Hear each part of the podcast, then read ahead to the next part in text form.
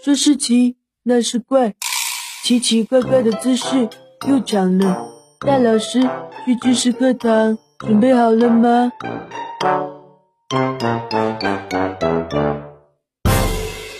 怕狗可能是一种病。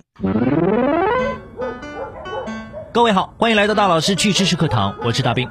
对于养狗的人来说，很难理解世界上竟然有人怕狗。他们有的时候会用“哎，我家狗不咬人”来安慰怕狗的人，但是这真的有用吗？事实上，大约有百分之五的人是怕狗的。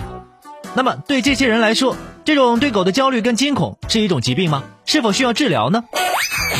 尽管大多数人对狗的恐惧不会影响他们的生活，但是的确有一些严重的患者，连看到狗从门前经过都会产生恐慌。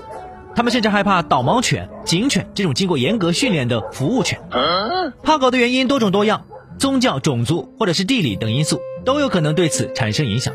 同时呢，个人的经历，比如说曾经目睹过狗袭击人，或者是被狗袭击过，这种情况很有可能导致他们对狗的恐惧。来自美国的一所强迫症和焦虑中心的医生博朗认为，怕狗不一定是由于个人经历导致，而是由于体内的化学物质失衡导致焦虑的产生，像是一种特殊的恐惧症或者是强迫症。无论怕狗的根本原因是什么，对于怕狗症的治疗，最重要的是暴露，也就是说，避免与狗接触，对于治疗这种焦虑那是没有任何作用的，反而应该帮助这些人正确的接触狗。也就是暴露在有狗的环境中。几十年的研究表明，认知行为治疗，特别是一种称之为是暴露和反应预防的技术，是治疗恐惧症的最有效的方法。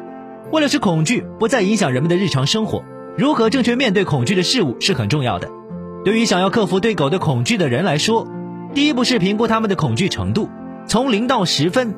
专门治疗恐惧症的治疗师会使用很多方法来帮助人们消除对狗的恐惧。使得患者的分数逐渐下降到一到两分。专家普遍认为，接触友善的狗是最有可能帮助患有克服恐惧症的治疗方法。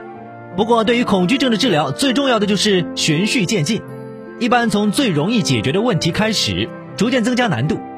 比如，对狗的恐惧可能包括站在狗的身边，听到狗叫声，走在有狗的街区，在电视上看到狗，在沙发上看到狗毛，聊到狗的话题，由难到易。治疗当中可能会开始于聊一聊狗，治疗师可能会尝试引入卡通狗的角色，继而观看带有狗的照片，然后观看电影当中温顺的狗，接着再逐渐向更难的方向过渡。这个过程非常缓慢，只有患者真正克服了每一个步骤，级别才会上升。那么各位，你怕狗吗？或者说你怕其他什么动物吗？可以来分享一下。好了，今天我们说到这儿，明天见。